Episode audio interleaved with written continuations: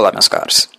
Aqui é o Corvo e venho hoje apresentar para vocês o episódio piloto do Clube do Corvo. Finalmente saiu. E uh, que é justamente o segmento do canal que eu estou tentando criar no sentido de aproximar vocês inscritos das atividades do canal, torná-los mais participativos, dar mais voz para vocês que apreciam o conteúdo e as obras que são de alguma forma discutidas e apresentadas aqui.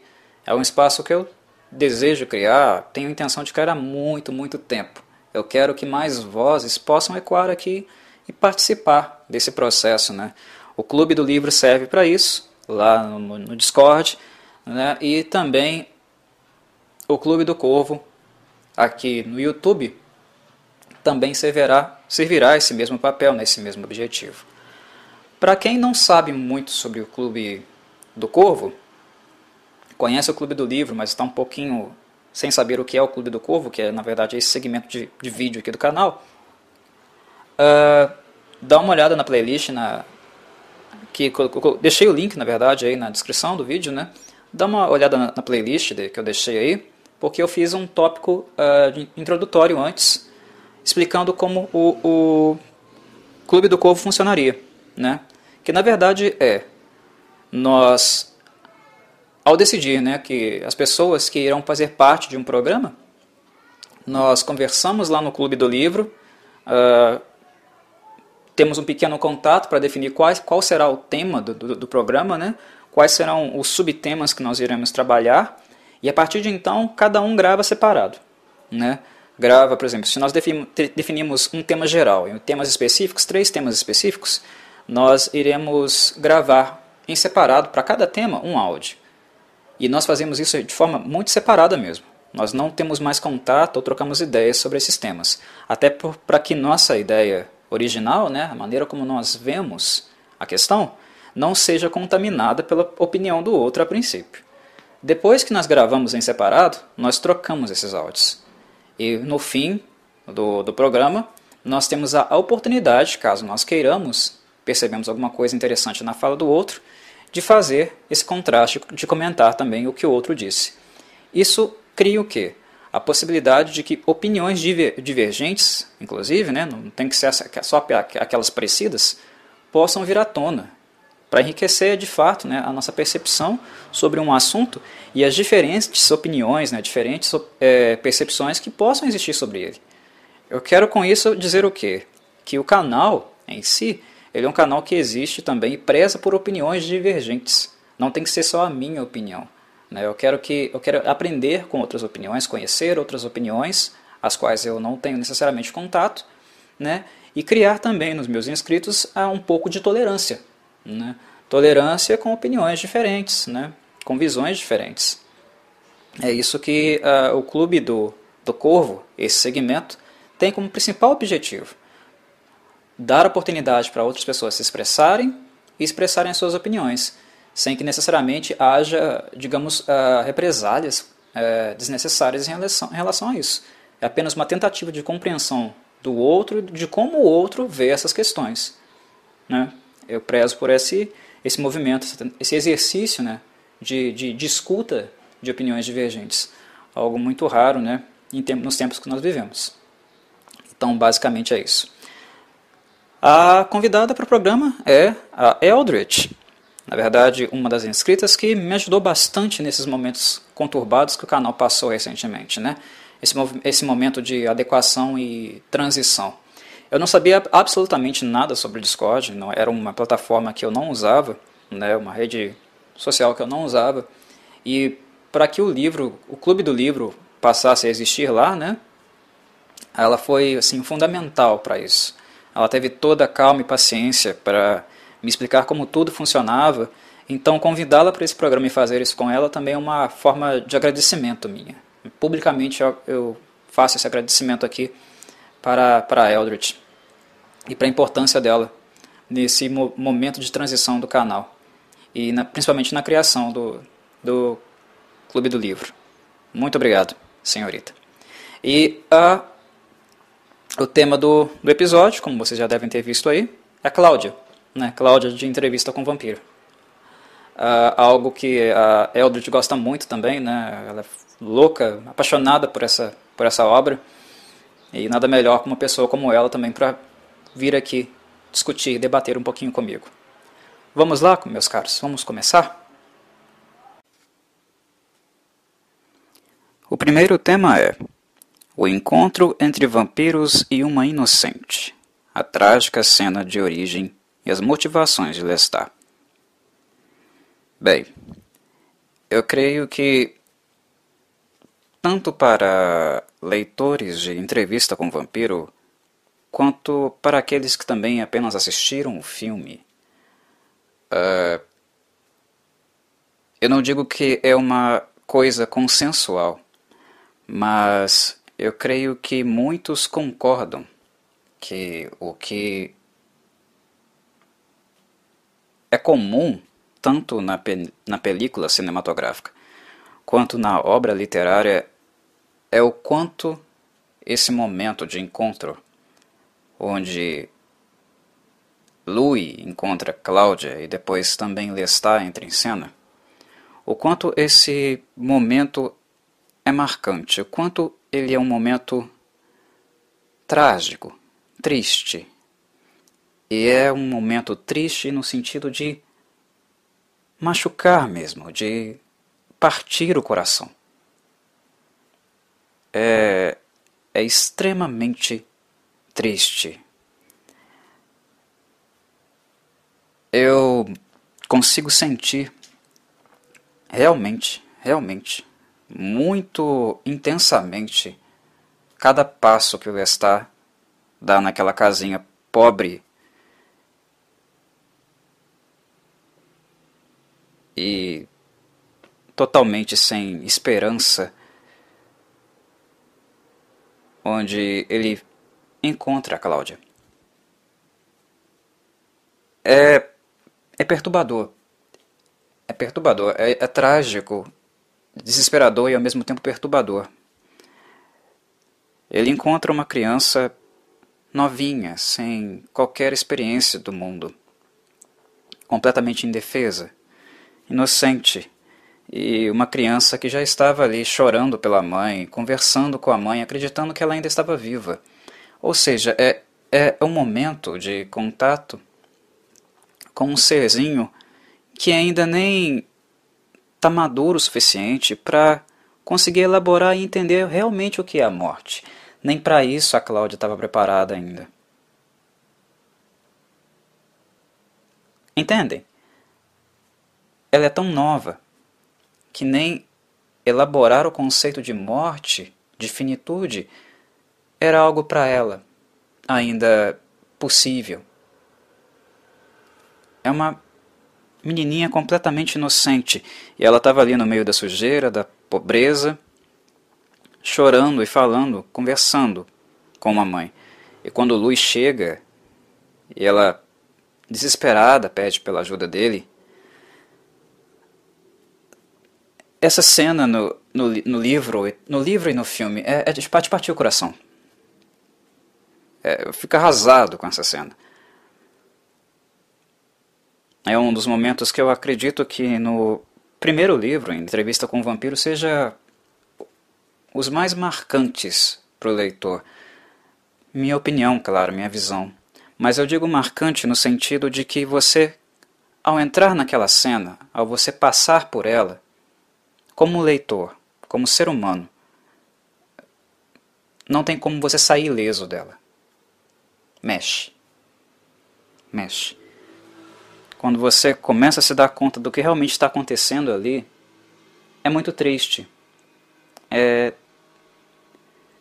Chega a ser degradante. A falta de dignidade, de esperança, a barbárie do ser humano ali.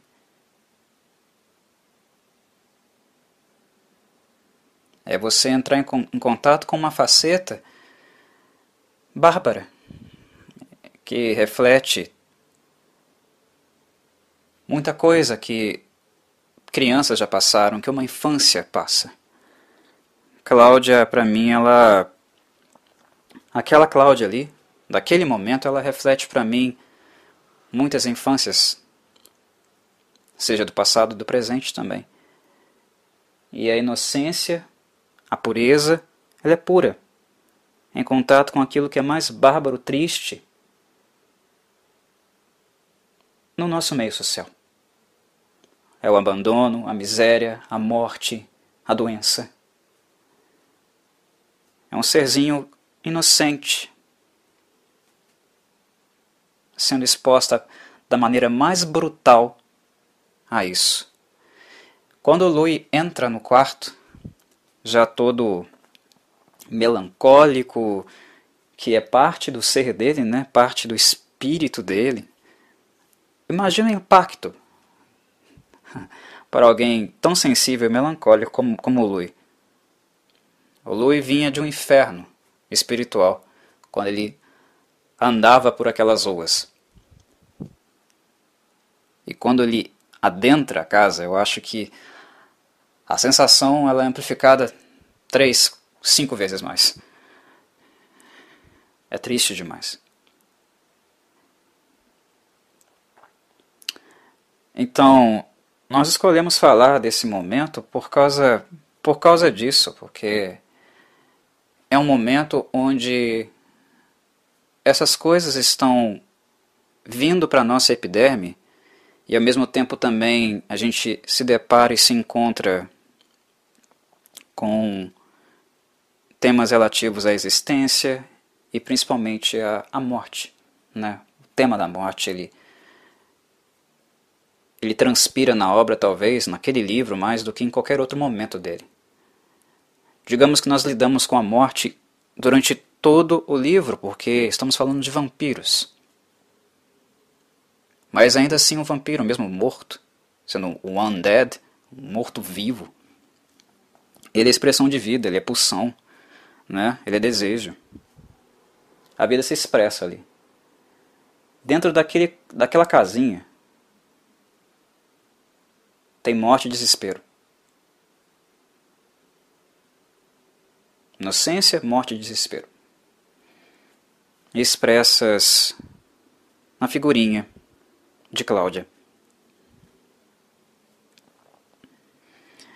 Como se não bastasse esse choque, esse soco que nós tomamos, Annie Rice não nos poupa ainda do que vem a seguir. Louis com ela. Louis estava com sede. E vocês sabem, leitores, o que acontece. E aquilo. aquele alimentar-se, eu acredito que Louis já tinha, naquele momento, naquele ponto do livro, as suas várias e várias cicatrizes de cada vez que ele precisou tirar uma vida humana. Louis sente isso. Louis nunca teve bem com isso. Ele não é o Lestat. Ele é bastante diferente do Lestat. Completamente diferente, eu diria. Louis Lestat, embora um seja cria do outro, seja, são completamente diferentes em termos de visão de mundo, de moral, da própria ética vampírica, se é que podemos falar de uma ética vampira, vampírica, né? Ela existe. O que é questionável se ela é realmente ética. Mas ele não é o Lestat. Digamos que no âmbito do ego,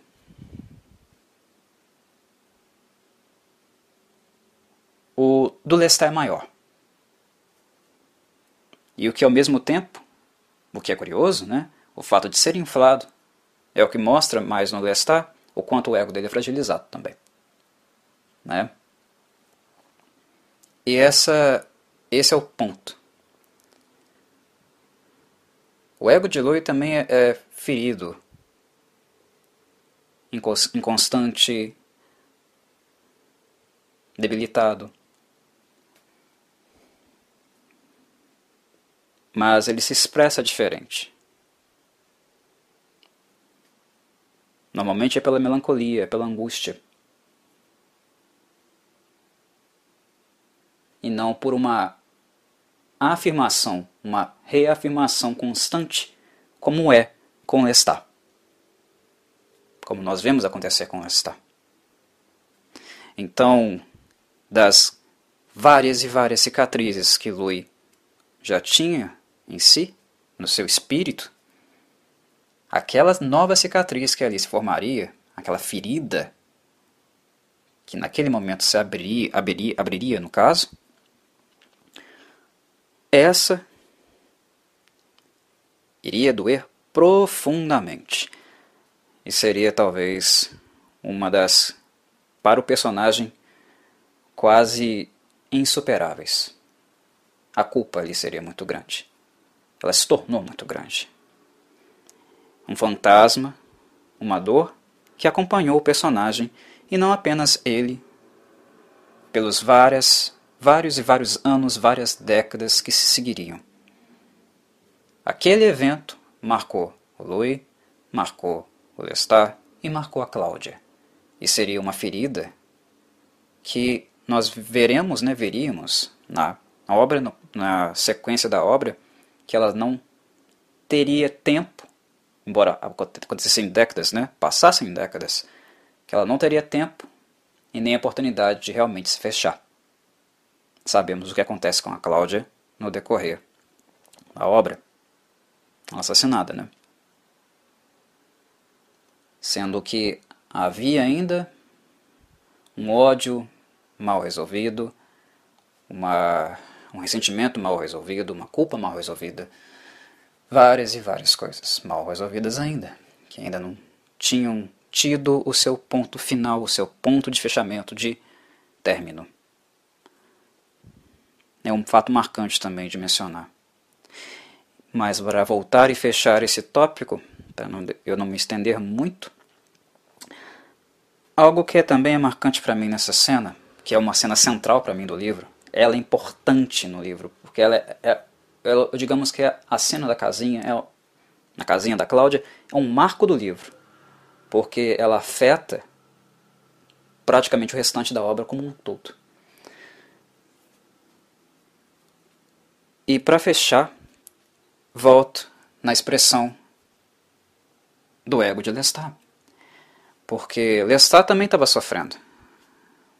Ele estava com medo. Ele estava com medo de perder Louis. E normalmente a sua postura é uma postura de reafirmar-se, afirmar a si mesmo, em virtude da, do grande medo e insegurança que normalmente ele tem, de ficar sozinho, de ser abandonado, de perder o amor, o objeto de amor dele. E era o Louis. É o Louis. Ah, digamos que ainda é. Será que deixou de ser? Né? Mudam-se os momentos, há afastamentos, aproximações, mas ah, existe uma afetividade ali clara e muito pulsante. Isso era aterrorizante para Lestat. Perder Louis. Ele não soube lidar com Louis. Honestamente, Lestat não soube orientá-lo. Vocês podem pensar, por exemplo, em argumentações em explicações advindas de livros seguintes, mas eu acho que é importante quando nós fazemos uma leitura de uma obra fazer um recorte.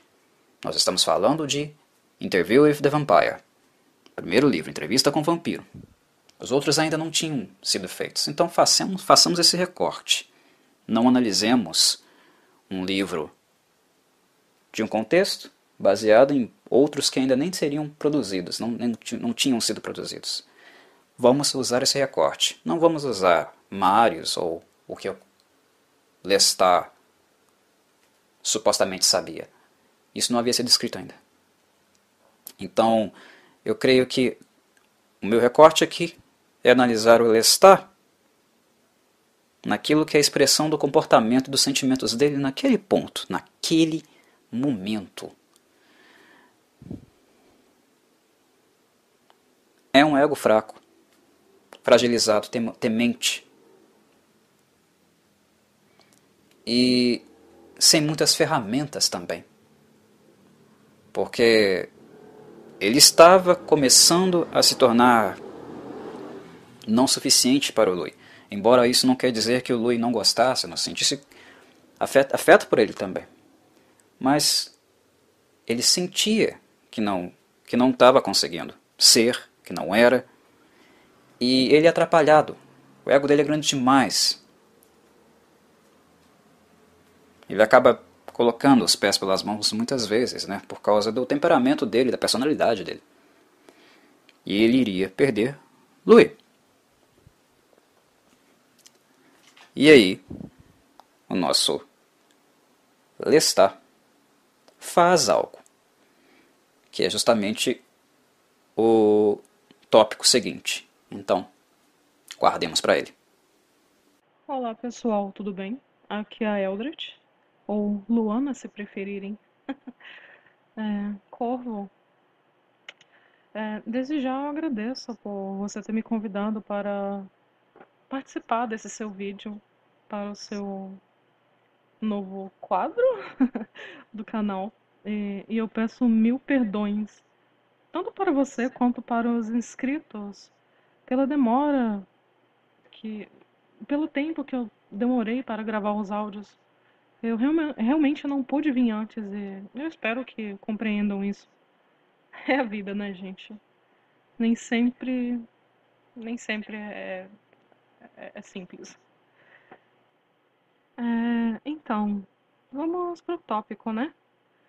É, o primeiro tópico foi o encontro entre vampiros e uma inocente, a trágica cena de origem e motivações do Lestat. Bom, começando pelo Louis. é, eu vou começar com ele porque eu acho que para mim vai ficar mais fácil para explicar. É, ele é um dos meus personagens favoritos.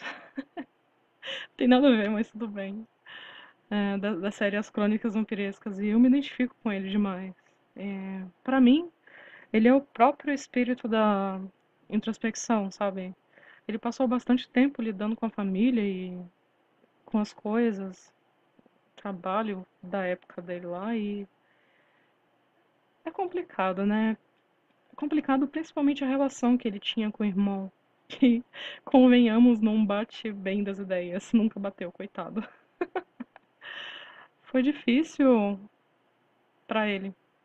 É, opiniões diferentes, pontos de vista diferentes, faltou muito diálogo entre os dois. E eu acho que esse foi um dos gatilhos para tristeza do, do nosso vampiro, né?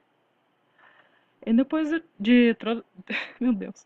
E depois de todas as tragédias do, do acidente do irmão, enfim, da morte dele, eu acho que, entre aspas, é completamente normal e aceitável é, o Louis ter agido, começado a agir daquela forma, sabe? É, é diferente para as pessoas, nem todo mundo consegue ficar sã, com a mente sã ali. É, principalmente porque. Principalmente para o, para o Louis, né? Porque ele é sensível e tende a ficar em choque é, ele tende a ficar cho em choque fácil demais com as coisas. Ele tende a sentir muito mais que os outros. Ele transforma tudo em algo muito mais profundo em sua mente. E eu acho que esse é o ponto que mais atinge ele em, em vários aspectos, sabe? Algumas pessoas têm dificuldades para superar as coisas, como eu tinha dito antes. E, enfim, depois disso, ele passa a andar, né, a vagar pelas noites desejando a própria morte, por se sentir culpado. Ele vaga pelas noites como se não houvesse um amanhã, né? Sem tomar, sem ter consciência de que as palavras e desejos têm poder, né? E no fim ele acaba atraindo o Lestat por isso. É, o Lestat caçava alguém para passar alguns anos junto, é, alguns anos ou entre aspas para sempre perto dele. Né? E procurava viver a vida de forma mais intensa que ele poderia sendo um vampiro. E ele usou o Louis como um brinquedinho para isso. o que eu achei uma sacanagem, sabe? Ah, enfim. É, eu admiro o Louis pela forma que ele tentou lidar com as coisas, mesmo, entre aspas, chorando Ele foi forte, tipo, definitivamente mais forte que o Lestat no começo de sua vida como um vampiro. Ele não fugiu e menos ainda precisou de ninguém ao seu lado como o Lestat necessitou. Ele precisou, na verdade, por um tempo para aprender a lidar com sua nova vida, é claro. Para aprender, sei lá, ele queria saber de onde vinha aquilo tudo. Mas não foi tão forte como a necessidade de Lestat de ter alguém do seu lado, tipo, o tempo todo. E a prova disso é que ele não se enterrou para fugir, como o Lestat fez. Ai, meu Deus. E ele, ah, ele apenas abraçou tudo. Por mais que algumas coisas tenham sido abraçadas por livre e espontânea pressão. livre e espontânea pressão, né? Brincadeira, gente. Mas enfim. É, eu acredito que esses mesmos motivos de desejar a morte novamente fez o Louis caminhar como antes, tipo, vagar sem fim, procurando o perigo, procurando, algumas, alguma resposta para os seus porquês. E assim ele achou a Cláudia na sua casa, na sua casinha abandonada, naquelas condições terríveis, ao lado do corpo da mãe. E eu fiquei muito em choque a primeira vez que eu li o livro e depois vi o filme. Na verdade, eu vi o filme antes, mas enfim, eu fiquei em choque ao ler o livro também, porque muito mais detalhes. E no meu ponto de visão, por mais que não pareça, ou ele não fale isso em, na, na entrevista e no livro que ele escreveu e foi lançado com a história, eu acho que tem uma ligação fina entre a morte de seu irmão e a transformação de Cláudia, porque. Por um simples motivo, né, gente? A vida que corria nos dois. Para um vampiro, é a coisa mais preciosa a vida. É. E assim, é claro que ele se apaixonou completamente pela Cláudia de primeira, assim. É, sei que o seu impulso de morder ela não foi nada bonito. Mas eu sinto que ele tentou buscar um conforto na vida e acabou causando a morte. É quase inevitável na mão dos vampiros.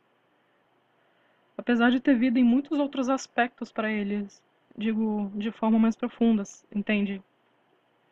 Eu acho que vocês vão entender o que eu quero dizer. e sobre o Lestat, como eu tinha dito anteriormente, eu eu acho mais fraco que Louis sentimentalmente. Justamente pela insegurança de perder as pessoas perto dele e pela teimosia, o orgulho.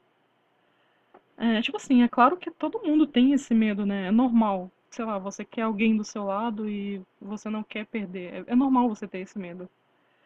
Mas a insegurança dele era tão grande que fez com que ele fosse sufocante para o Louis e fez com que o Louis repudiasse ele.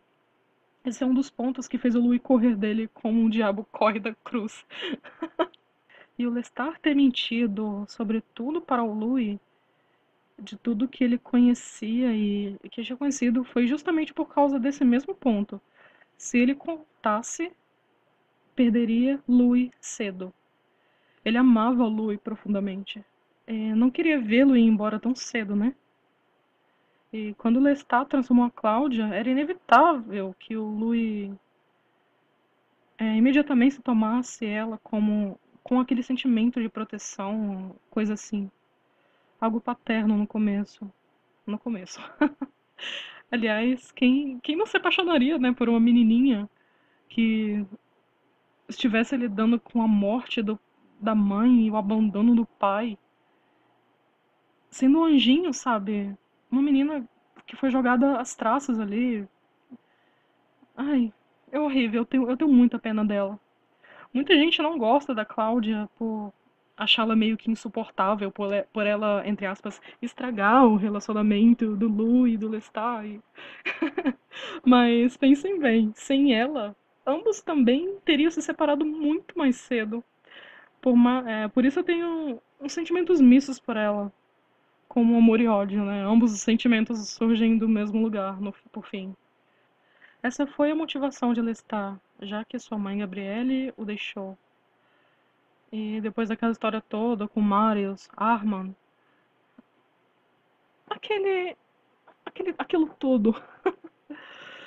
é, ele foi atrás de alguém para conviver com ele, compartilhar a vida. Por mais que ele tenha sido idiota, na minha opinião, em ter mentido, eu entendo os motivos dele, eu entendo o que ele fez por um amigo.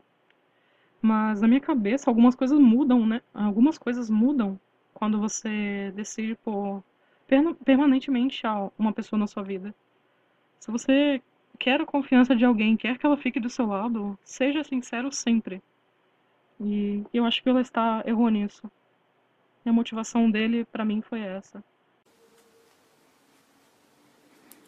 O segundo tópico é justamente a partir do momento que Lestat faz o que faz.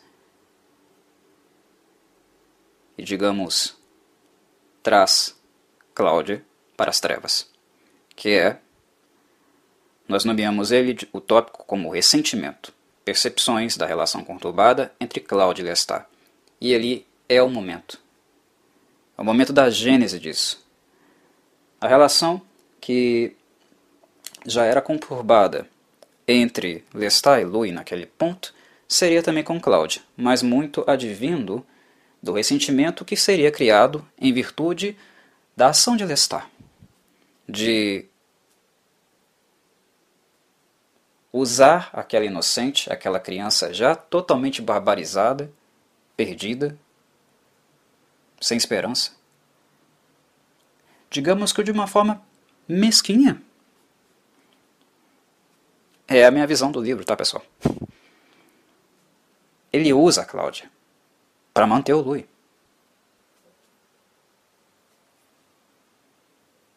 Cláudia é uma forma de prender o Louis. E esse seria essa seria a gênese de um grande ressentimento da Cláudia. Tardiamente, há alguns anos mais, né? Descobrindo o que ela foi,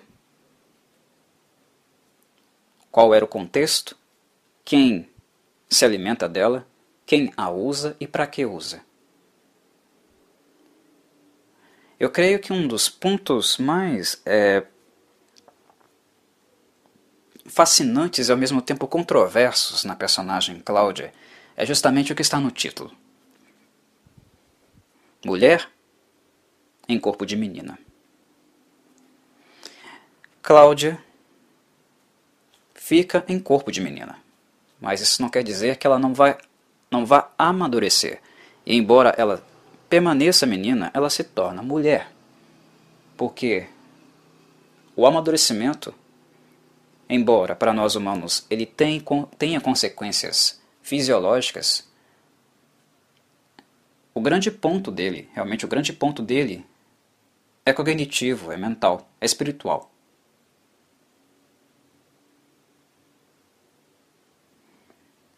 Ah, o vampirismo interrompe o fisiológico. Expande o intelectual através da longevidade. E Cláudia se torna mulher. Ela cresce. E é a partir daí que a menina, o fetiche, a bonequinha, não se mantém. Mas isso não se sustenta. A bonequinha se torna mulher. Ela só é criança na aparência.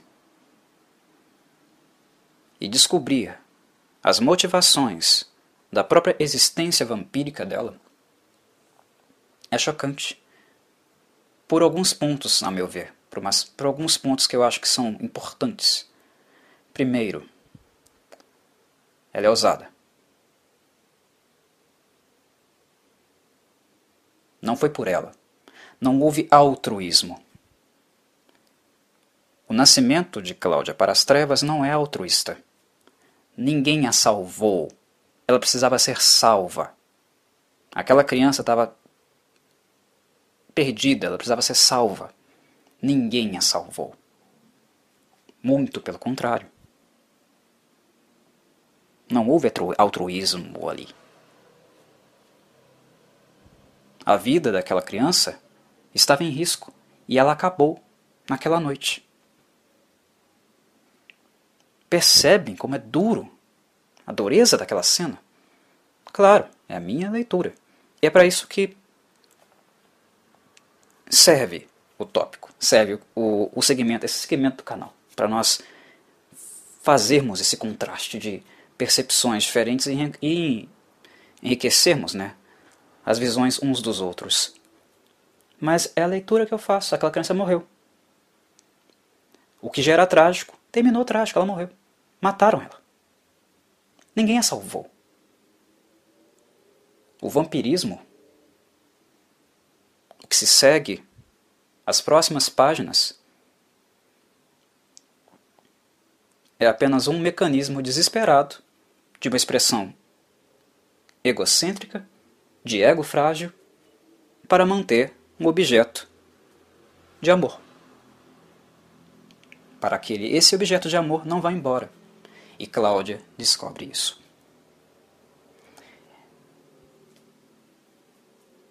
Descobre que as figuras que sempre foram a referência para ela fizeram isso com ela.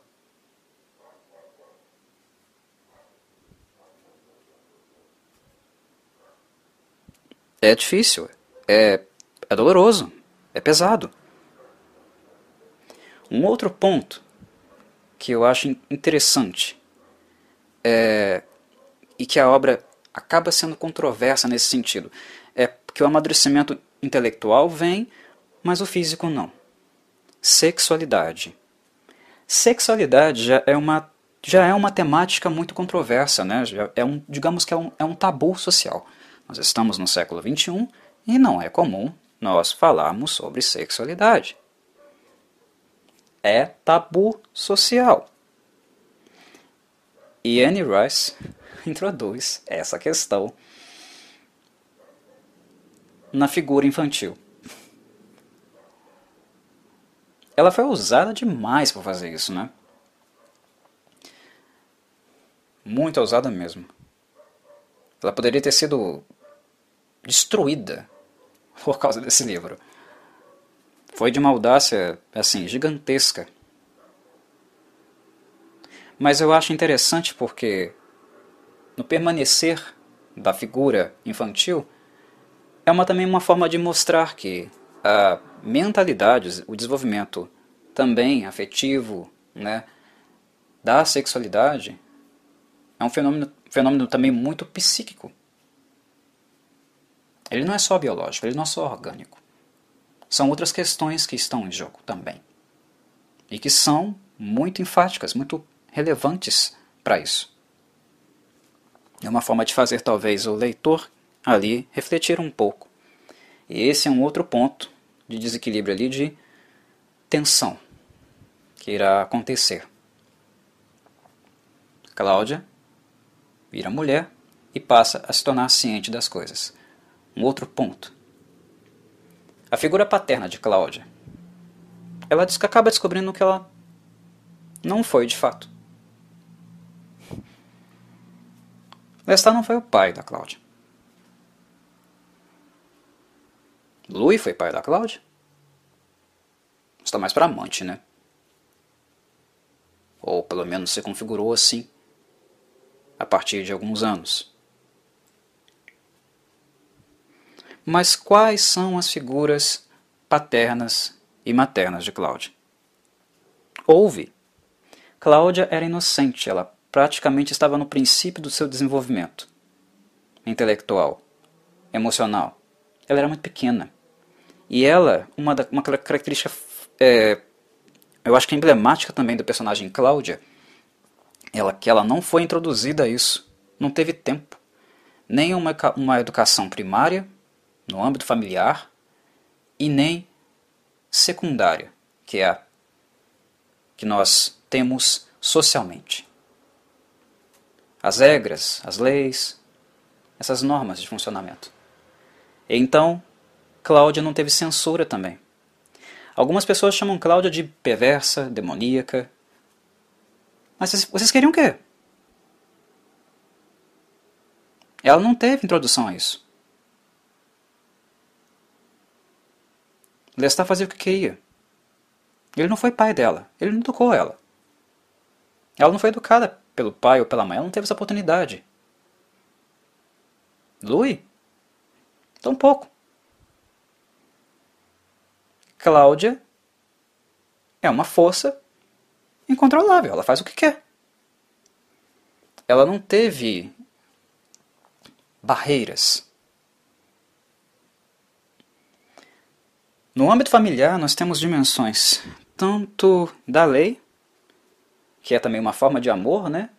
É de preparar um ser para as censuras, né, as barreiras sociais, para funcionar socialmente, né? Porque se você apenas age impulsivamente, seguindo seu próprio desejo, você vai ser destruído, aniquilado em algum ponto, né? Alguém vai te parar. Porque não dá para viverem socialmente sendo narcisista, todos sendo narcisistas, fazendo apenas o que querem sem nenhuma regra, nenhuma, nenhum anteparo. Você acaba sendo destruído. Né? Ou diretamente, ou em alguma instituição, que você fica encarcerado, abandonado, enfim. Né? Aí você pode, podem colocar aí prisões, uh, é, hospitais psiquiátricos, né? enfim. Então, essa dimensão é importante. Mas faltou também a dimensão, a dimensão materna, que é justamente a dimensão, a dimensão afetiva. É a dimensão emocional, de vida emocional. De aprender a lidar emocionalmente com isso. Quando Cláudia vê, começa a perceber as mulheres, de fato, ela passa a amadurecer e se tornar mulher, né? Quando ela passa a ver as mulheres e, e a perceber as mulheres, é uma das coisas que uh, eu fico me pensando, me perguntando mesmo, refletindo. Ela também não teve dimensão materna. Ela não teve uma mãe para acompanhá-la, para conversar com ela, para introduzi-la a isso. Embora as transformações no corpo dela não aconteçam, ela não entre, por exemplo, na puberdade, mentalmente isso acontece. Ela amadurece mentalmente. E ela não tem ninguém para introduzi-la nisso também. É uma criança sem dimensão paterna e sem dimensão materna. Ela é um dos três vampiros que ali estão, que agem praticamente por si só na maior parte do tempo. Eu não vejo a pequena família dos três como uma estrutura colaborativa, de suporte. É muito difícil perceber que ela realmente se constitui assim, que ela se organiza assim na obra. É, é muito difícil. E isso tem impacto na Cláudia. Faz falta. Ela era criança. Lestat foi criança, mas ele teve família. Louis foi criança teve família. Ela não teve nada. Nada. Monstrinho, diabinho? Sim. claro. Cláudia chacinou famílias. Acabou se tornando uma perversinha, manipuladora. Dos três, em entrevista com o vampiro, na minha leitura, a Cláudia é a mais manipuladora deles. Mas, repito, vocês esperavam o quê?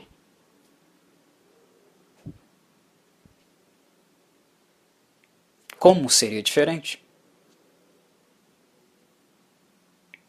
E essa falta, essa ausência da dimensão paterna e materna, ressente também a Cláudia.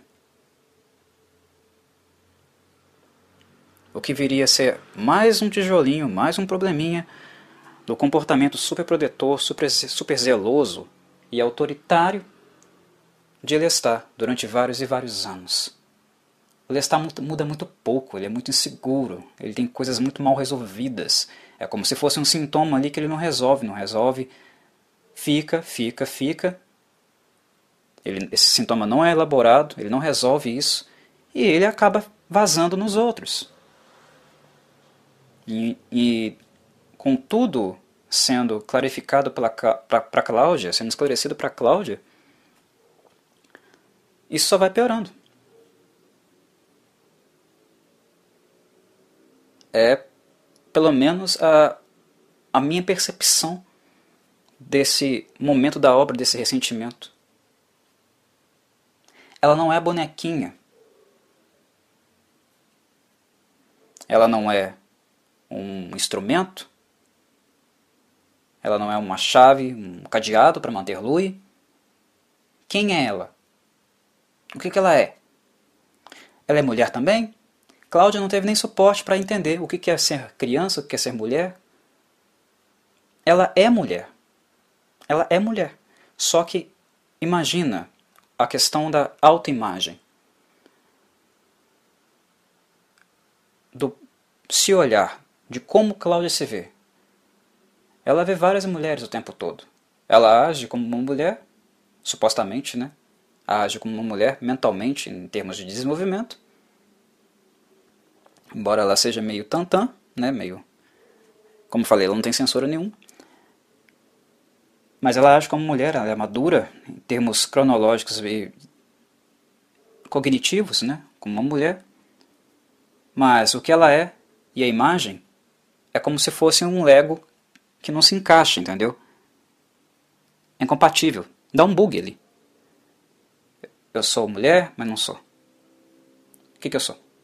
Quem sou eu? E aí ela começa a descobrir. Eu sou a chantagem de Lestat. Eu sou a vítima de Louis.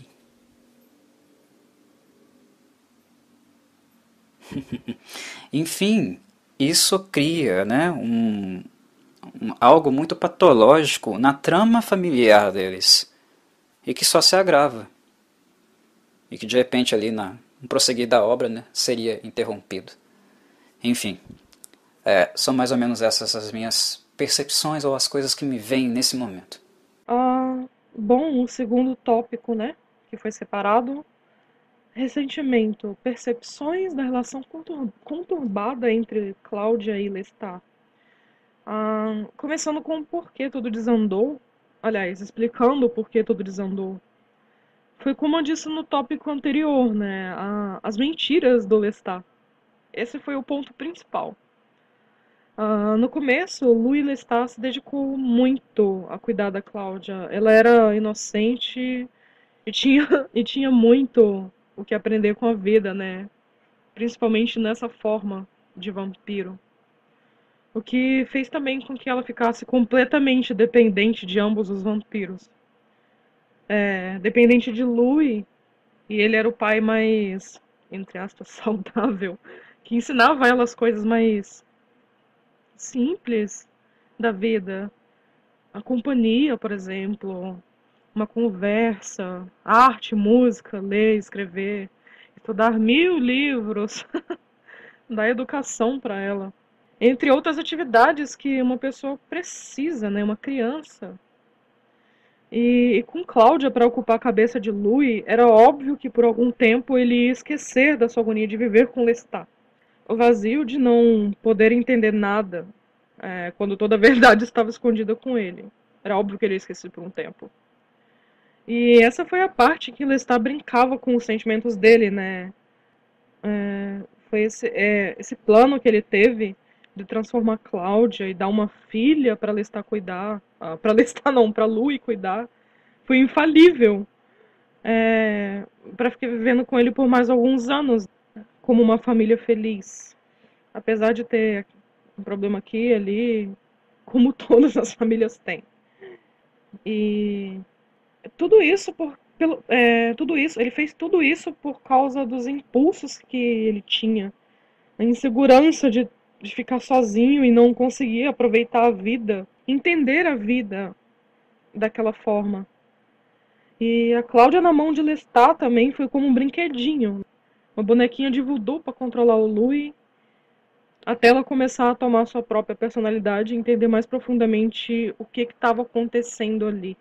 E ele, o Lestat, é, era o pai mais orgulhoso, né? Aquele que ensinava ela a caçar e agir como um vampiro. É, até porque ela simplesmente não poderia fazer isso sem a ajuda de alguém. E o Louis, obviamente, o Louis não ia ensinar a Cláudia a, caçar do jeito que ele caçava. E ela, por ser muito pequena, enfim, ela não poderia fazer sozinha. E, Eu acho que ela, nesse quesito de caça, é, na personalidade e no comportamento impetuoso e compulsivo, ela puxou completamente o Lestat. Eu falo isso com todas as letras porque eu vejo muita semelhança entre os dois e é por isso que, de certa forma, eles não se dão bem. É aquele negócio, né, gente? Pessoas iguais, na maioria das vezes, é muito difícil. Tipo, pelo menos com uma personalidade forte, comportamento, um comportamento forte. Eu acho que é difícil elas se darem bem. E, enfim, só que ela é mais infantil, né? Menos sábia. Justamente por isso ela ficou completamente surtada no final. Porque ela não sabia de nada e tinha que suportar tudo no corpo de uma criança. E é por isso que ela ficou obcecada em transformar a Madeleine. Ficou obcecada em. Pra não ficar sozinha, né? Ficou obcecada em caçar tudo sobre os vampiros. Por mais que ela não, teve, não tenha não tenha tido muito sucesso com isso.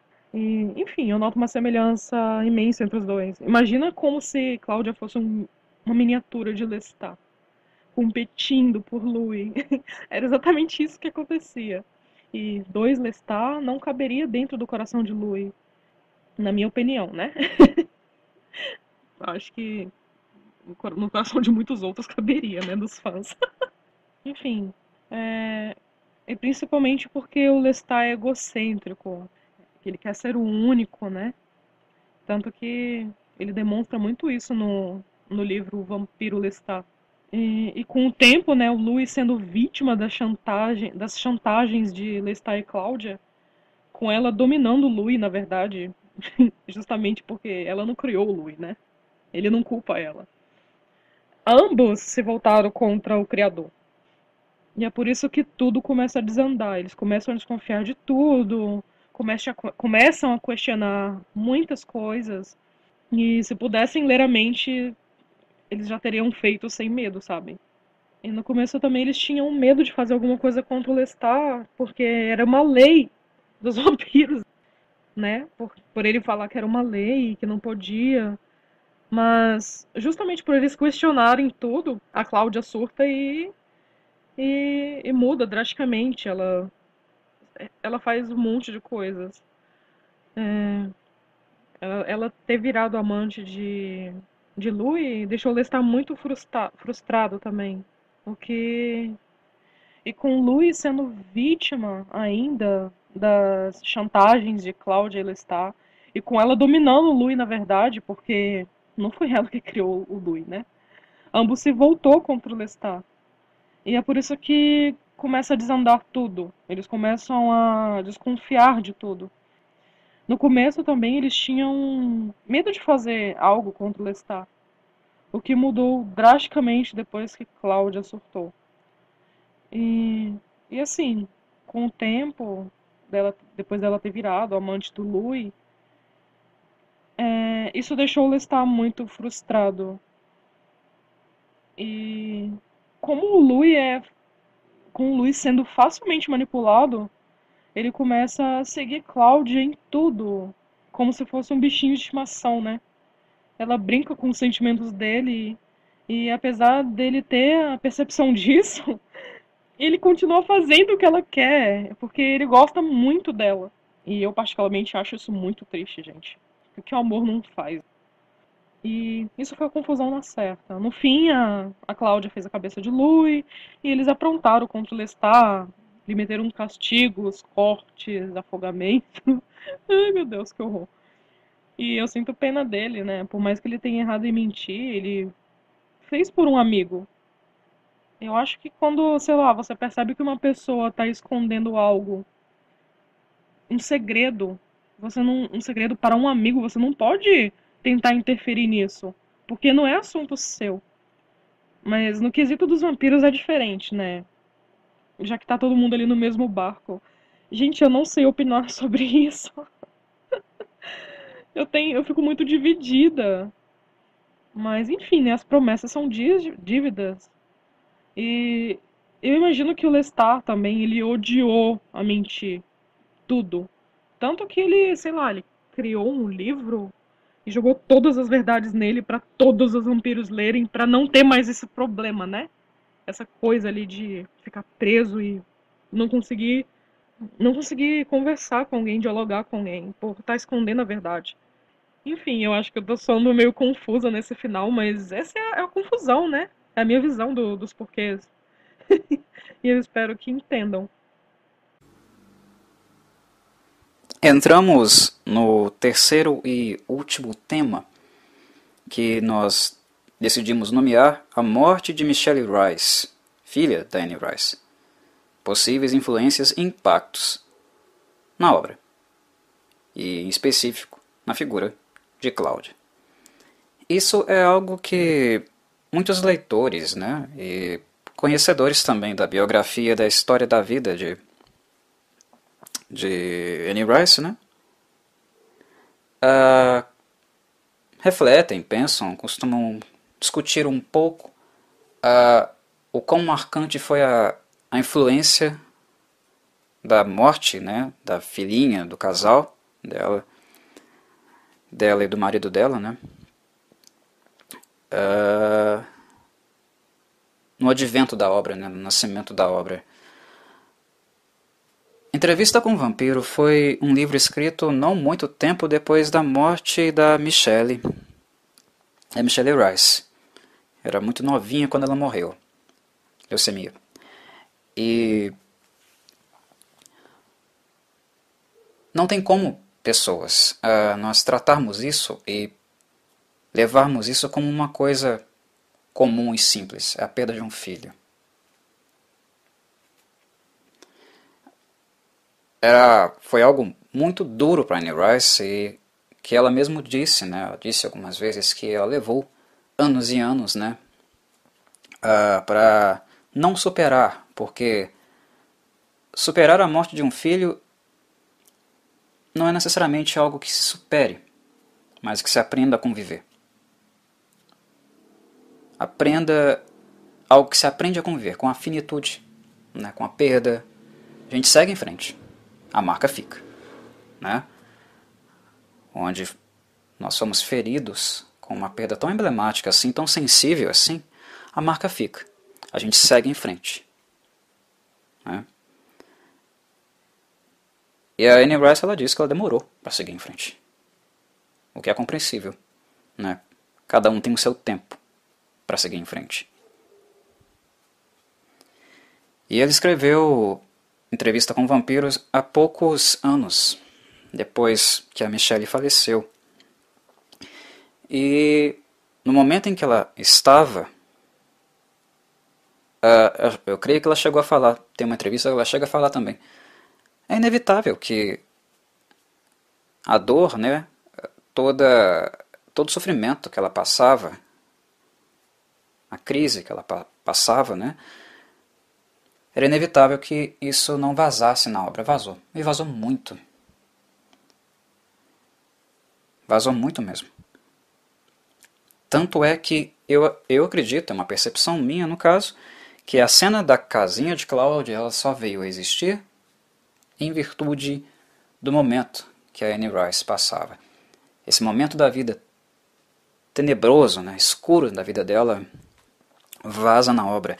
E em alguns momentos, essa, essa, esse sofrimento, essa tentativa de expressar, né, de retirar a dor, de deixá-la um pouco mais leve, vaza na obra. A obra grita através dela. O grito dela soa na obra. Nos seus personagens, nas suas, né, nas suas, nas suas cenas nas suas estruturas narrativas. E o momento de Cláudia, de concepção da Cláudia, para mim, ela é muito marcante nesse sentido. Alguém que acredite que Cláudia se espelha muito na Michelle.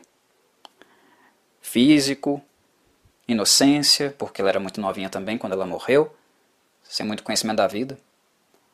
Então, são traços da personagem que seriam, digamos, expressões da memória, né, da, da saudade da própria Michelle Rice. Pode ser que sejam, mas eu creio que é, é mais do que isso. não é só isso. Digamos que Annie Rice estava, pelo menos na minha percepção, ela estava trabalhando, tentando elaborar um pouco esse luto ali. E essa tentativa de elaboração, de vivenciar, de transformar, de expressar essa dor, esse luto, toma parte no cenário como um todo, na estrutura como um todo, e não apenas em uma personagem. Não acredito que esteja só na Cláudia, esteja nas relações. Não é algo que está no Lestat, ou no Louis, ou na Cláudia, mas nas relações, porque onde nós realmente sentimos, temos o nosso luto, nossa dor, é nas relações, é no âmbito da vida, com os outros ao nosso lado, na saudade daquelas relações que nós perdemos, no caso dela entre mãe e filha, é, são onde esses sentimentos, essas relações são manifestas, elas são expressas. Então está na no conjunto. E eu percebo isso principalmente também na cena do quartinho de Cláudia com a mãe dela. Eu sinto como se Cláudia e a mãe como se fosse uma alegoria, uma inversão de papéis. Quase. Cláudia chora a morte da mãe, e sem muito chão. Ela não sabe o que fazer, ela está desesperada. E nesse momento, Nessa cena, eu vejo Annie Rice nela, não Michelle. Eu vejo a Annie Rice na Cláudia e a Michelle morta na cama, onde a mãe da Cláudia está morta.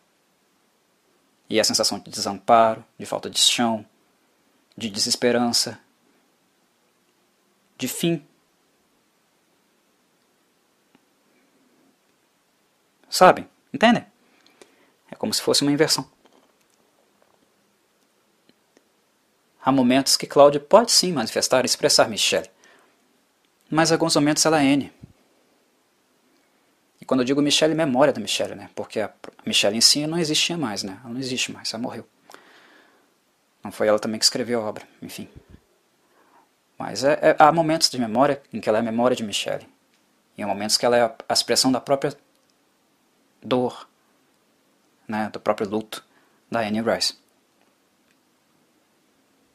Quando eu entro em contato com aquela cena, toda vez que eu leio aquela cena e eu assisto aquela cena, eu me lembro, né? Uh, suponho, no caso, né? Tento imaginar, porque conhecer só quem vive isso na sua existência, né? Sabe a dor que é. Ninguém conhece a dor do outro, como o outro ou vive-a como outro. Né? Mas nós podemos supor ou imaginar rasamente o que seria isso. E quando eu olho para essa cena, eu imagino Annie Rice com a filha dela. O desespero, a dor naquele adeus que nem está muito claro. Tamanho choque da perda. Que é exatamente como se expressa, acontece com Cláudia ali na, na cama. Com a mãe dela. Abraçando a mãe como se estivesse viva. Como se não quisesse que ela fosse embora, né? ou não entendesse que ela fosse embora. Há aproximações. O livro imita a vida. E, infelizmente, um momento muito difícil, muito escuro da vida da autora. Felizmente, ela sobreviveu. Bom, né? Pois bem, meu caro, meus caros, é, é isso, de minha parte. Bom, eu sinto que eu vou falar menos do que eu deveria nesse tópico, justamente por não me aprofundar muito na vida da Anne Rice, mesmo sendo sou fã e fã das crônicas vampirescas, enfim. O que eu acho é o seguinte, o que eu vejo. O impacto na obra, eu acho que ela detalhou muitíssimo a Cláudia, por ser uma criança, assim como sua filha era, inclusive, se eu não me engano, da mesma idade. Me perdoem se eu errei, mas enfim. É, e ela foi perfeita do começo ao fim, sabe? Já nos outros livros, nenhuma outra mulher é tão perfeitamente, extremamente detalhada como Cláudia foi. É, como também são os filhos da Enya, né? Os vampiros, os homens. Ela, elas não são tão perfeitas quanto eles. E elas não foram tão perfeitas. Elas não são. Meu Deus. elas não foram tão perfeitas como a Cláudia foi. Mas eu acho que com o tempo, escrevendo e desenvolvendo a história, ela foi superando, sabe, essa personagem. Tanto que ela não sobreviveu. Eu acho isso porque eu também escrevo histórias apenas para mim, até então. E alguns dos meus personagens morrem. eu dou muito de mim e meus sentimentos sobre algum deles, mas esse sentimento se supera, muda com a partir do tempo. É... E, e tem muito desse sentimento meu em cima do meu personagem, eu acabo com ele, sabe? Eu tiro ele, eu mato ele, sei lá. É... Claro que eu posso estar falando besteira, é, é, é diferente para cada um, mas falando e vendo como, como artista sentimental, eu vejo assim: é, as coisas mudam e o rumo da história pode mudar também, como muitas outras, muitos outros livros e filmes acontecem, né? Eu sei que a Anne não escreveu os seus livros para superar a morte da filha, para distrair a cabeça, como ela mesma já postou no Facebook dela. Eu acompanho ela às vezes. Ela fez um texto sobre isso. Mas eu sei que tudo nessa vida tem um impacto, né? Principalmente, principalmente se tratando da morte e da vida.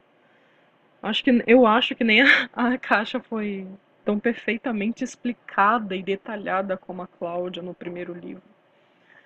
E, e, eu acho que sua tristeza da morte impactou também muito no Louis, o seu primeiro personagem, o primeiro livro. Ela mudou de, de personagem assim que acabou o livro, que ela terminou de escrever. Foi escrever sobre Lestat e continuou escrevendo, escrevendo igual aquilo que eu falei.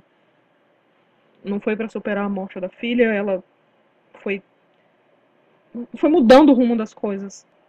E mas eu acho sim que, que o impacto que deu, é, que a morte da filha dela, no caso, deu um impacto muito grande no Louis, principalmente pelo jeito que ele viveu as coisas. Por exemplo, o sofrimento da morte do irmão, do Louis, é, como ele ficou pensando sobre tudo, como, se ele, sentiu, como ele se sentiu culpado, como ele sofreu sobre isso e como ele vagou procurando a morte. Ele se sentiu fraco, né, naquele momento. E eu acho que é isso. Foi bem curto mesmo, eu não falei muito. eu sei disso. Mas enfim, eu vou ficando por aqui. Até a próxima. Olá, caríssima. Primeiramente, muito obrigado por participar do, do programa, por expor as suas visões e me dar a oportunidade também de enriquecer as minhas com as suas e refletir um pouco sobre uh, elementos novos né, que você traz para mim. É uma, eu creio que o, o formato do programa né, ele permite uma ampliação da nossa visão, da reflexão, daquilo que a gente percebe, daquilo que o outro percebe, de alguma forma, uma revisão que pode nos engrandecer de alguma forma, né? Então, agradeço não apenas pelos, pelos ouvintes, né? pelos nossos ouvintes, pela oportunidade de permitir isso a eles, mas também a oportunidade de permitir isso a mim mesmo. Uh, em algumas das suas falas, na sua fala como um todo, né? Fui ouvindo, ouvindo, ouvindo, ouvindo.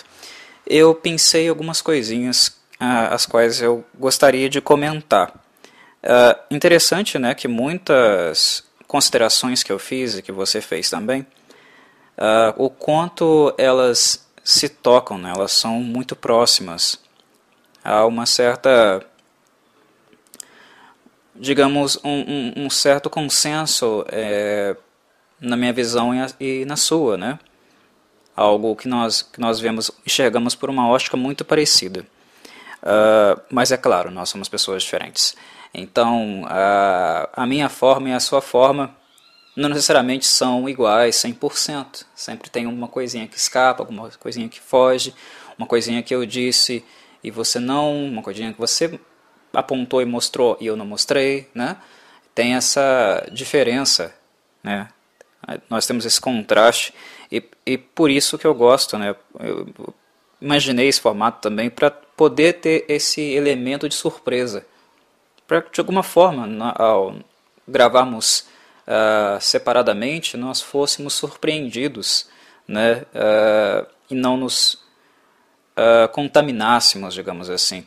Quando gravamos um programa juntos, por exemplo, né, quando a gente tem um, um, um cenário onde as pessoas estão juntas conversando, uh, por mais que isso não fique claro, as pessoas que estão ali, elas, de maneira implícita, elas têm uma espécie de contrato né, de, de não agressão, digamos assim.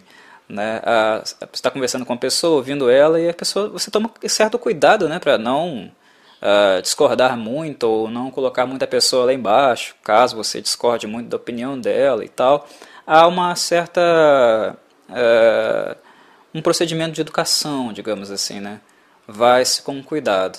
E quando nós gravamos totalmente separados, uh, é algo como no escuro, né? Um tiro no escuro mesmo. A gente não sabe o que o outro vai dizer e não tem como a gente preparar também as nossas defesas e armaduras para para poder expor a, a, nossa opinião.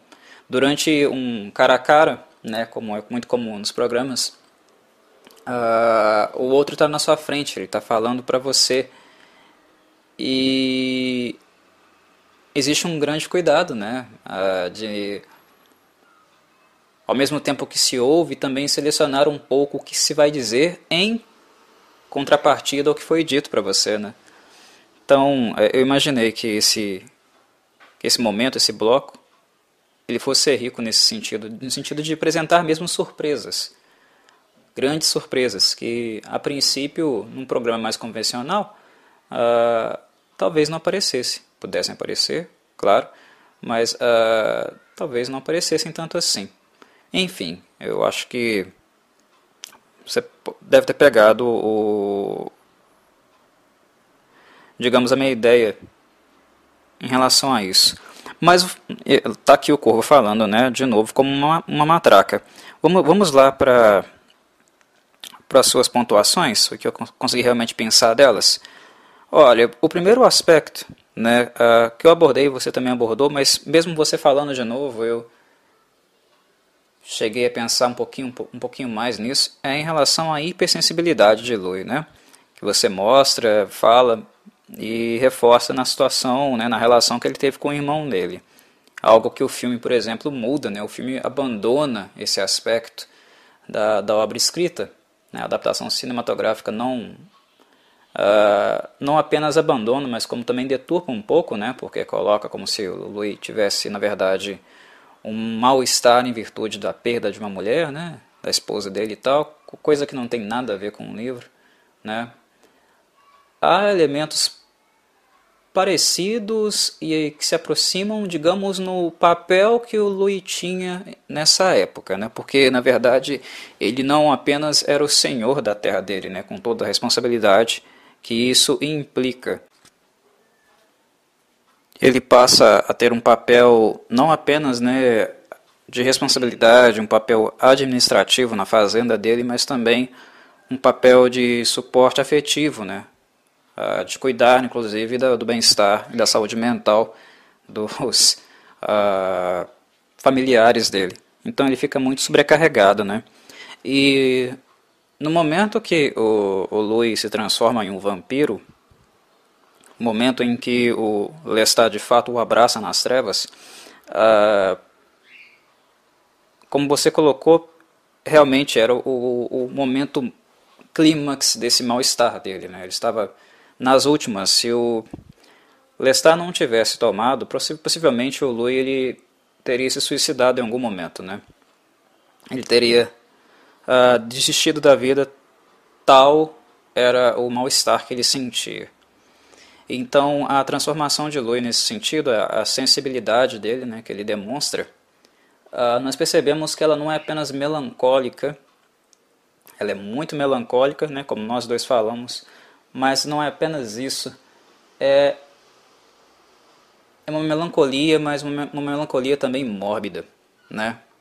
E isso eu acho que fica muito presente e destacado na sua fala, porque você fala dele, né, das, da, das, do comportamento dele, mas você não deixa de, de mencionar, de pontuar também o quanto esse comportamento ele é quase completamente desprovido de autocuidado, né? Então é uma, um mal-estar, uma melancolia, mas também na minha leitura, na minha análise, uh, muito dotada do mórbido. É uma melancolia mórbida, né? Então, a, a vida de vampiro do Louis, né, basicamente é a perpetuação do trágico, né, na essência dele, na, na pessoa dele, em quem ele é, né, com acento aí na melancolia e na morbidez. Né. Eu, essa foi uma das primeiras coisas que me chamou a atenção na sua fala e que eu gostaria de realmente te comentar sobre a relação de Lestat e Louis, né, a, a qual você é, caracterizou como amorosa, né, colocando a figura mesmo de Lestat como uma, uma figura que amava o Louis, né, e também depois mencionou um pouco o quanto sufocante o Lestat passou a ser para o Louis. Eu fiquei pensando uh, e me questionando realmente, questionando essa relação, se de fato ela é amor mesmo, né? Será que ela é amor mesmo? Eu passei a me questionar a, a, a esse respeito, né? Porque o que define realmente uh, a relação de amor em si, né? Será que é essa, esse tipo de abordagem, é esse tipo de projeção que o Lestat faz no Louis? Isso é necessário, isso é necessário, suficiente verdade suficiente seja uma palavra melhor, para definir realmente que Lestat o amava. Lembrando para as pessoas mais uh, fãs dos personagens que eu estou fazendo um recorte, tá? Nós estamos falando de entrevista com o vampiro. Não estamos falando dos livros posteriores. Né? Não, estamos, não estamos falando de uma relação posterior de Lestat para o Louis. Ela muda, tá? O recorte aqui é só a entrevista com o vampiro. Então, antes de vocês me jogarem pedras, é um recorte. Uh, Lestat, nessa época, uh, na minha percepção, ele projetava as suas ansiedades no Louis. Ele projetava os seus medos no Louis. É, é algo que nós, nós dois falamos nos nossos áudios. Uh, e no, no, no, momento que ele projeta no Louis, né, a, que ele supra algumas coisas, Lestat também ganha algumas coisas fazendo isso, né? Ele ganha uma falsa sensação de segurança, né? ele ganha uma falsa sensação de que pode estar acompanhado e ser compreendido nesse mundo, no qual, como vampiro, né, uma é uma cruz do vampiro, né, estar sozinho, porque o mundo passa, as pessoas passam e ele não. Uh, então, ele projeta muita coisa e eu acredito que nessa projeção, naquilo que é dele, que ele deposita no Lui, ele também tem ganhos secundários com isso.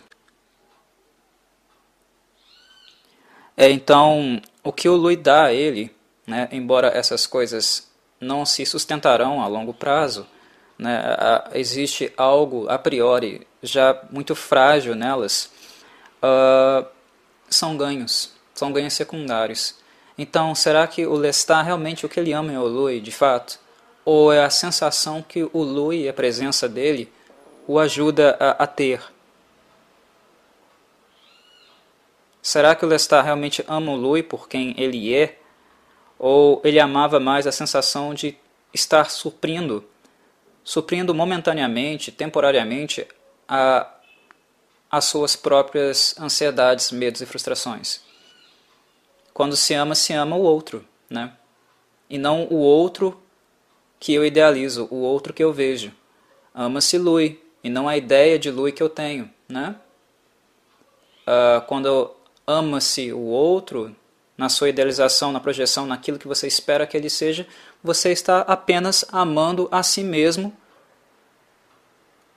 naquilo que você projeta no outro. Você está amando a si. É como se você estivesse olhando para o, um, um, outro como um espelho, né? um espelho de você. Você está depositando as suas impressões sobre ele, né? as suas, uh, seus temores sobre ele, seus desejos expectativas sobre ele. Então é mais algo teu do que dele. Né? Esse amor é um amor narcísico. Ele não é um amor da alteridade. Ele não é um amor que vai de encontro com o outro. E é algo que nós vemos muito em relações amorosas por aí, né? E quando esse elemento uh, da, da saciação, né, da, daquele, esse elemento em que o outro supre as minhas angústias, ele, ela de alguma forma pode ser suprida ou ela deixa de ser uma necessidade, o que nós, normalmente nós vemos são os casais se separando. Não se ama a autoridade. Quando se ama a autoridade de fato, Aí, na verdade, é, é, um outro tipo de amor, né? um amor pela diferença, e um amor não por aquilo que é meu, por aquilo que eu jogo no outro, que eu projeto no outro, né? que é o amor narcísico. Quando o amor né? pela alteridade, pela diferença, esse amor é mais forte, ele é mais sólido. Ele não se dissipa, né? ele não termina-se. Ele é mais duradouro. Né?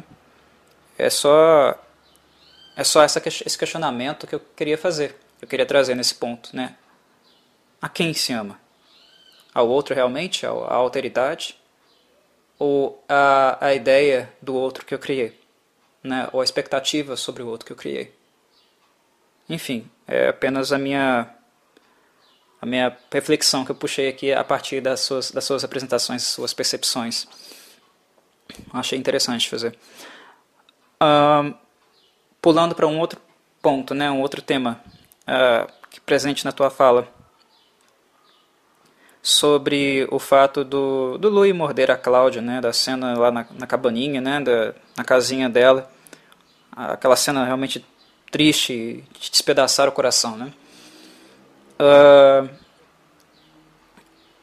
ela é bárbara, ela é bárbara e ela modifica, ela realmente assombra o Louis, né, digamos, por quase todos os anos que ele continuou vivendo com a Cláudia. Eles vão resolver isso, né?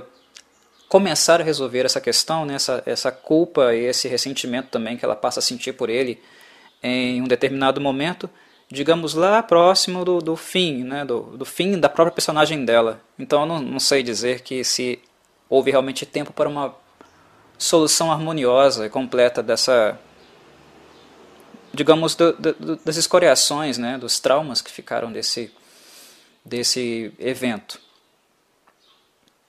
Uh, mas, enfim, é algo que assombra o Lui depois, né, assombra muito o Lui depois. Como eu costumo dizer, o Lui chora o que ele come, né? O Lui ele vive tão angustiado né, que as próprias refeições dele, né, os ratinhos, ah, basicamente ele janta os pobres coitados, né? Ele janta lá os ratinhos, quando ele não se alimenta de, de humanos, que ele tenta realmente, como você colocou, evitar muito né, a alimentação uh, dos humanos. Ele janta os ratinhos, mas ele está sempre angustiado, ele está sempre uh, uh, melancólico. Então, o Lui é um, um vampiro choroso, ele está sempre chorando. Ele está sempre com mal-estar, ele está sempre sofrendo. E isso leva o Lui a estar sempre faminto. Ele come, ele se alimenta, mas ele chora. E ele chora. Ele, não tem lágrimas, né? De, uh, como, como nós, né? Ele tem lágrimas de sangue. Ele chora porque ele se alimenta. Então ele está sempre faminto. Uh, quando ele se alimenta, é sempre temporário, porque ele vai chorar o que ele comeu, né? o que ele sugou em pouco tempo. Uh, e quando ele encontra Cláudia uh, na cabaninha, é muito triste, né? Porque ele chegou num certo ponto que ele não aguenta mais mesmo, né? ele já está no ápice, no cúmulo da fome. Então é, uma, é algo que é mais bestial, né? ele assume uma, um comportamento, né? um ataque bestial para ela que é quase, né? ou na verdade é algo totalmente instintivo. É o ápice da fome. Né? A racionalidade que permanece, que continua com ele, se perde. E eu acho que é isso que deixa o Louis um, ressentido e com uma culpa durante décadas. Porque naquele momento ali, o Louis, aquilo que ele preza, que, que são, né, na verdade que é, a, os vestígios de humanidade que ficou com ele, a capacidade de sentir, né, de ser empático e ter uh, sentimentos humanos, né, com muita pulsão. Ele pulsa os sentimentos humanos, ficou com ele, né, ficou no registro dele, que é algo que nós vemos lá mais posteriormente, né, o Armand fica apaixonado com isso. Né, o Armand fica surpreso com o tamanho humanidade que ainda resta no, no ser de Eloy. Né. No momento que ele morre de Cláudia, ele perde, uh, digamos, momentaneamente, né, naqueles pequenos instantes, esses aspectos humanísticos que ele tinha, que ele preservava, que ele vivenciava todo dia, né? através da melancolia, do, do purgar dele, uh, e o instinto grita. Então ali ele se torna mais vampiro, né? mais besta, do que propriamente uh, o humano. Né? Ele deixa o humano. É uma das primeiras vezes que o Louis realmente a, a, assume, eu acho, né, eu penso assim, que ele assume uh, realmente aquilo que é mais bestial, né, e maldito na no ser, né, vampiro, né, essência, da, algo da essência vampira, vampírica, é algo do mal mesmo. E isso dói, isso machuca, porque ele é alguém, né, ele é um personagem que tenta lutar contra isso todos os dias. Então, além de morder a, a inocente, né, de se alimentar da inocente, ele achou que ele, que ele, na verdade, já tinha matado, né? Ele ainda tem que lidar com isso. A natureza dele, de alguma forma, se sobrepujando, o vencendo, mesmo que momentaneamente. A natureza dele que ele despreza. Então, é um momento bastante marcante também. Né? Uma coisa que você falou uh, durante a sua fala é, foi quem não se apaixonaria por uma menininha que estava ali. Eu achei isso ah, interessante quando você falou isso. Né? Quem não se apaixonaria pela Cláudia, pela aquela coisinha lindinha, toda abandonada, que estava ali né, com a mãe morta no quarto? Quem não se uh, empadeceria com uma cena dessa, né? Eu achei bonitinho da sua parte se expressar assim. Né? Mostra muito ah, da sua maneira de ver o mundo, né? de se relacionar com o mundo, o tamanho do seu coração. Mas ah, eu vou fazer o advogado do diabo aqui. Porque apesar de, de, gostar e me simpatizar com pessoas como você, né, uh, eu preciso fazer uma demarcação. Muitos não se simpatizariam.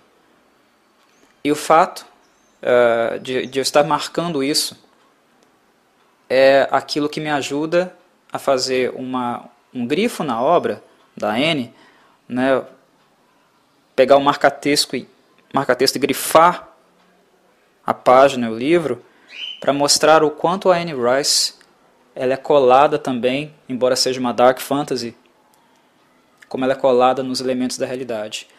O próprio fato de Claudia estar ali, estar daquele jeito, naquela situação lamentável, desesperadora é o próprio fato, né? E a própria constatação que ela joga na nossa cara de que não, as pessoas não se importam. Que nós vivemos num mundo bárbaro, cruel, ruim, a ponto de fazer isso e não sentir absolutamente nada, não ter empatia, a mínima empatia com uma inocente, uma criaturinha inocente um anjinho, como a Cláudia. Eu percebi que você falou isso, né? Quem não seria capaz de simpatizar com uma menininha lindinha daquela naquela situação? mas num, num sentimento mesmo de inconformismo, né? Como isso é possível, né? É, é aquela coisa de se assustar, né? De se, se indignar com o absurdo. Mas ao mesmo tempo a Annie Rice joga isso na nossa cara. Esse é o mundo que nós vivemos. É essa barbárie que nós vivemos. Nós estamos lidando com um tipo de pessoas que são capazes disso, de não se simpatizarem, não simpatizarem com o inocente. A cena em si, eu acho que ela é tão dolorosa, muito em virtude disso, porque a gente vê né, na gente né, algo do nosso pior. Algo realmente do nosso pior, daquilo que é mais perverso na nossa, na nossa cultura, na nossa natureza, como, como seres humanos. É, é um momento assim muito forte, né? É muito, muito difícil não sentir mal-estar com esse momento da obra e a, ao conhecermos a Cláudia, muito em virtude disso, na minha opinião. E que não é só um recorte de época, né? porque muitos, muitos podem dizer, nossa, naquela época era assim. Né? No século XVIII, que nós estamos uh, percebendo e, e vendo na obra, é assim. Era assim. Não, não, existe, existe coisas assim ainda. Até hoje, em pleno século XXI, existem coisas assim, existem cenas assim, e elas são corriqueiras, elas são cotidianas. E isso não é algo para fazer a gente se sentir bem, não. É, pelo contrário, a gente tem que se sentir mal mesmo. Porque é, ao se indignar, ao ficar angustiado, até mesmo enojado e nervoso com isso, né? Nós mantemos de alguma forma o pouco de humanidade que a gente ainda tem nesse mundo perverso, bárbaro que a gente vive. Né? Enfim. Uh, algo que eu achei também é bem curioso foi quando você falou que muitas, muitos fãs né, é, veem Cláudia como um empecilho para a relação entre o Lu e o Lestat. Eu comecei a rir quando uh, você mencionou isso.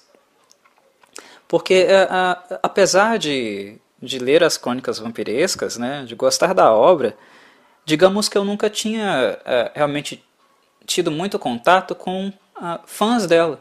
Né? Eu nunca conversei muito sobre a obra com outras pessoas. Então eu não estava muito ciente necessariamente das percepções que o fandom tem da obra. Né? Então eu acabei ficando surpreso. É mesmo, algumas pessoas ficam uh, injuriadas com o fato da, da, da Cláudia separar, entre aspas, né, separar o, o Louis do, do Lestat, eu não tinha consciência disso. Então eu fiquei muito, muito surpreso. Comecei a rir mesmo quando, quando eu escutei isso. Porque é, é um tipo de percepção que eu nunca tinha entrado em contato, por não conversar mesmo com amantes apreciadores da obra, né? Uh, mas é claro, eu acho que a nossa fala, né, a nossa análise, a nossa forma de, de ver a obra deixa muito claro, né? que na verdade a Cláudia nunca foi um empecilho para nada. Né? É, de tudo que nós falamos e discorremos até aqui, é muito contrário, ela é mais uma vítima do Lestat do que propriamente um empecilho, uma rival dele. Né? Pelo menos no começo é assim. Né? A, a, a Cláudia tardia, a Cláudia adulta, eu creio que nós podemos fazer né, considerações e uma leitura diferente. Né? Ah, porque a Cláudia realmente se torna uma tiraninha, né? Quando ela cresce, amadurece. Né? A gente não pode passar pano para ela também. Mas ah, digamos que a Cláudia jovem, a Cláudia menina, né? a Cláudia mais uh, jovial, ela é vítima. Né? Ela, é, ela é fruto da, do egoísmo, do narcisismo né? e da, das inseguranças do Lestat. O Lestat atrás para a configuração para tentar manter o Lui. E o que ele faz depois é perceber as consequências disso, né? O quanto isso foi algo problemático, né, sintomático para ele, para o Lui e também para a Cláudia. Ele pensa muito na Cláudia, né? Mas também foi muito sintomático para ela. Porque ela, ela, ela é um objeto. Né? Ela é um objeto para ser usado. Então é muito difícil né, é, compreender ou até mesmo assentir com, digamos, algumas revoltas que fãs podem ter em o fato dela ser, entre aspas, um empecilho para entre, entre o Lu e o Lestat, porque na verdade ela foi usada, né? Ela foi usada para manter essa relação que já estava desgastada, que já não tinha muito uh, subsídio mais para continuar, muito em virtude daquela transferência, daquela projeção narcísica que eu havia mencionado há pouco, que o Lestat fazia em relação ao Louis. Né? Mas eu achei bem, bem, bem interessante mesmo quando você falou isso, porque eu não, não necessariamente tinha consciência dessas coisas. E por fim, uh, algo que também me deixou pensando bastante quando você falou, é sobre como a Cláudia, naquilo que compete a, ao comportamento de matar, né, uh, digamos o período realmente de caça, o quanto ela se assemelha ao Lestat, como a referência do Louis é a referência mais educacional, digamos, né, um mentor mais uh, intelectual, né, mais de espírito, e o Lestat como ele é um mentor mais, uh, digamos, predatório, né, uh, algo mais voltado para a prática da, do assassinato, da caça, que é uma das condições também para os vampiros novos, né, os vampiros jovens. É uma coisa que não vai fugir muito do escopo deles também, porque eles precisam se alimentar. Então, quando você falou dessa assemelhação né, entre Cláudia e, e Lestat no, no comportamento de caça, eu também fiquei assim pensando, né, quando você falou da impetuosidade, é porque embora Lestat não tenha sido uma referência de pai, tenha faltado pai para Cláudia, né, como eu havia colocado lá no meu áudio, não necessariamente quer dizer que ele, que ele não foi referência nenhuma, né? Tanto ele quanto Lui.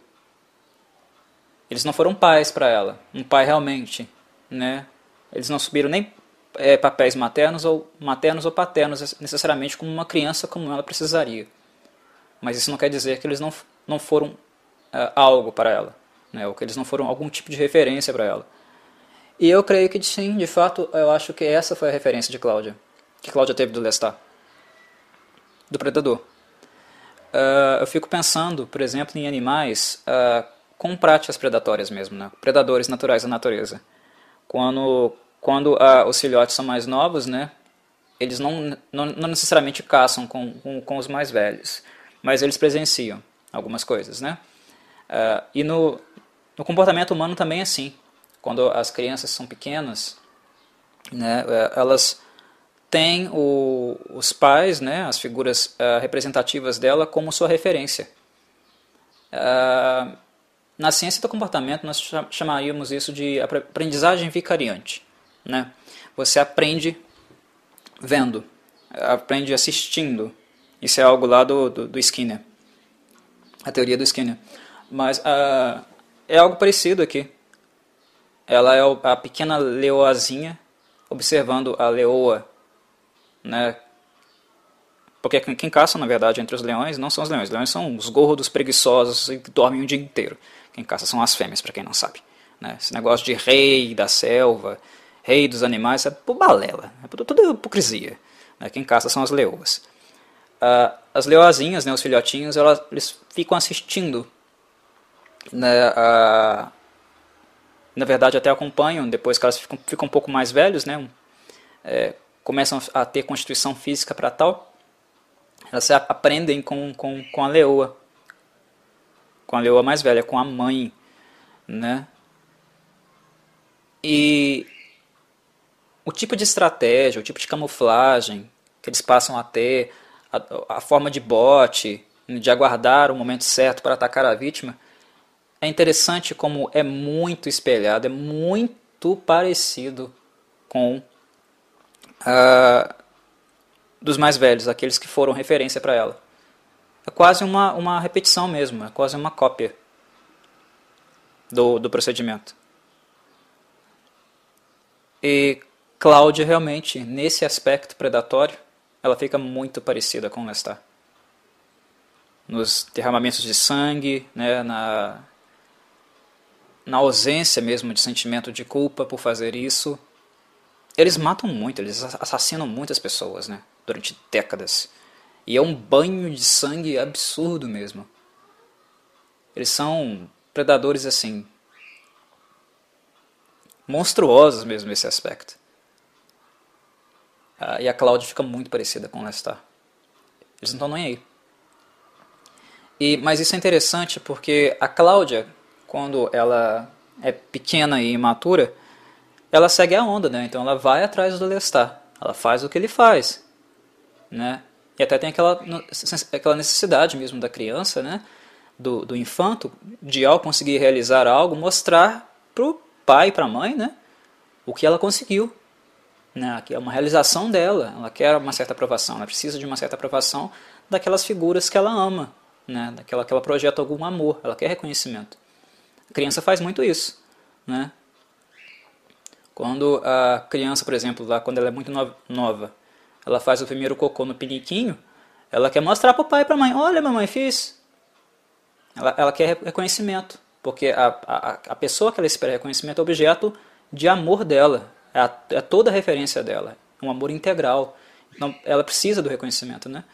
E Cláudia, quando ela é pequena, ela também é, precisa desse reconhecimento do Lestat. E ela segue ele, ela nesse ponto da, da, da, caça, do comportamento predatório, ela cultua o Lestat. Né? Mas também eu passei a lembrar, né? passei a meditar a respeito de como isso muda depois. Né? A Cláudia mais velha não é tanto assim mais. Até porque, ao perceber que tipo de relação ela teve com o Lestat e por que ela veio a existir, e o papel do Lestat nisso, o ódio, o ressentimento começa a tomar conta né, uh, a verdade, né, as questões envoltas na, na criação dela, né, na existência dela, passam a ficar mais claras. Então, ela até mesmo se ressente também. Isso faz, inclusive, passa a fazer parte do motim também do ódio dela. Porque ela, eu, acho, eu creio que ela também começa a se perceber o quanto ela é parecida com ele. Nesse aspecto. E o ódio, né, a raiva, o ressentimento que ela tem dele faz com que isso seja algo que ela uh, uh, não consiga lidar muito bem também. Ela não quer mais. Né, você, uh, quando se odeia alguém, né, quando tem um ressentimento muito grande, é, é, é, esperado que o sujeito, né, a pessoa, ela não, não vai querer proximidade, né, o contato com aquilo que é desse objeto que ela odeia. E Cláudia começa a se ver no espelho. Nossa, como eu sou parecido com ele. Com esse maldito, com esse maldito que fez isso tudo comigo.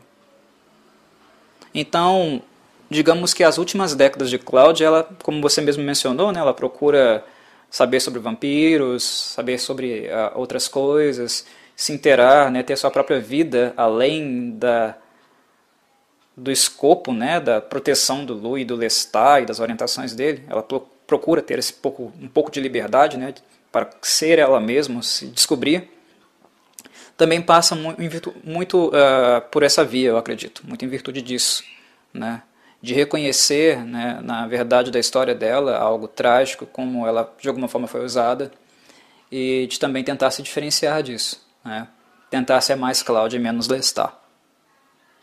Bem, digamos que é isso em relação à sua fala, que eu gostaria de, de de agregar aqui para o nosso, nosso programa e foi ótimo, foi ótimo, foi muito bom, muito bom mesmo é, poder compartilhar isso.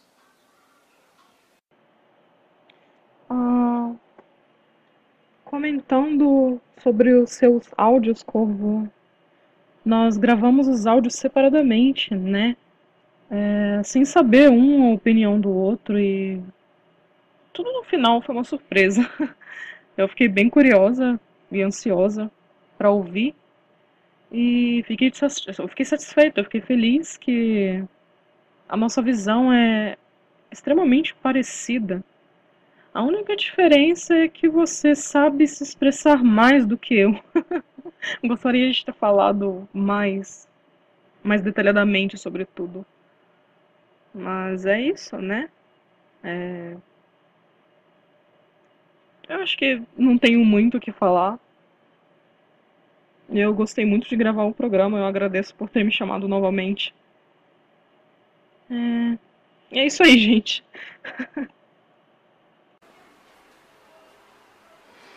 Bem, é isso, meus caros. Espero que vocês tenham gostado, tenham achado interessante esse novo formato. E aqueles interessados nele também, em participar, em, em algum momento figurar aqui em futuros episódios do Clube do Corvo, né? Esse foi apenas o episódio piloto, apenas nosso primeiro teste, nossa primeira tentativa de fazer essa participação conjunta. Quem tiver interesse, curiosidade, participar, deixe que eu saiba. Ah, não garanto que será muito rápido, muito breve, né? depende muito da minha disponibilidade, ah, do que a vida realmente me demanda, né? mas eu estarei com, com essa ideia em mente, né? de fazer algo com vocês e certamente irei convidá-los em algum momento lá no, no Clube do Livro, né? irei chamar vocês para discutir e, quem sabe, elaborar um novo programa para aqueles que gostaram que sintam necessidade e vontade de participar. Eu espero que o, o segmento seja longevo, que muitas pessoas possam realmente participar dele e que, no fundo, né, ele acabe sendo aquilo que nós criamos, tivemos como um intento, né, que ele fosse realmente né, um ambiente, um espaço saudável para expor dif diferentes opiniões, né, de diferentes percepções acerca de um assunto, de uma obra e aprendermos né, de alguma forma com elas, não apenas mais sobre elas, mas também treinar um pouquinho nessa uh, esse comportamento né, saudável de tentar entender por que o outro pensa de uma forma diferente do que eu, se ele pensar. Né? É prática de mínima de civilidade, né? é uma, um exercício de educação que nós nos damos a oportunidade de fazer. Muito bem, meus caros, é isso. Um abraço.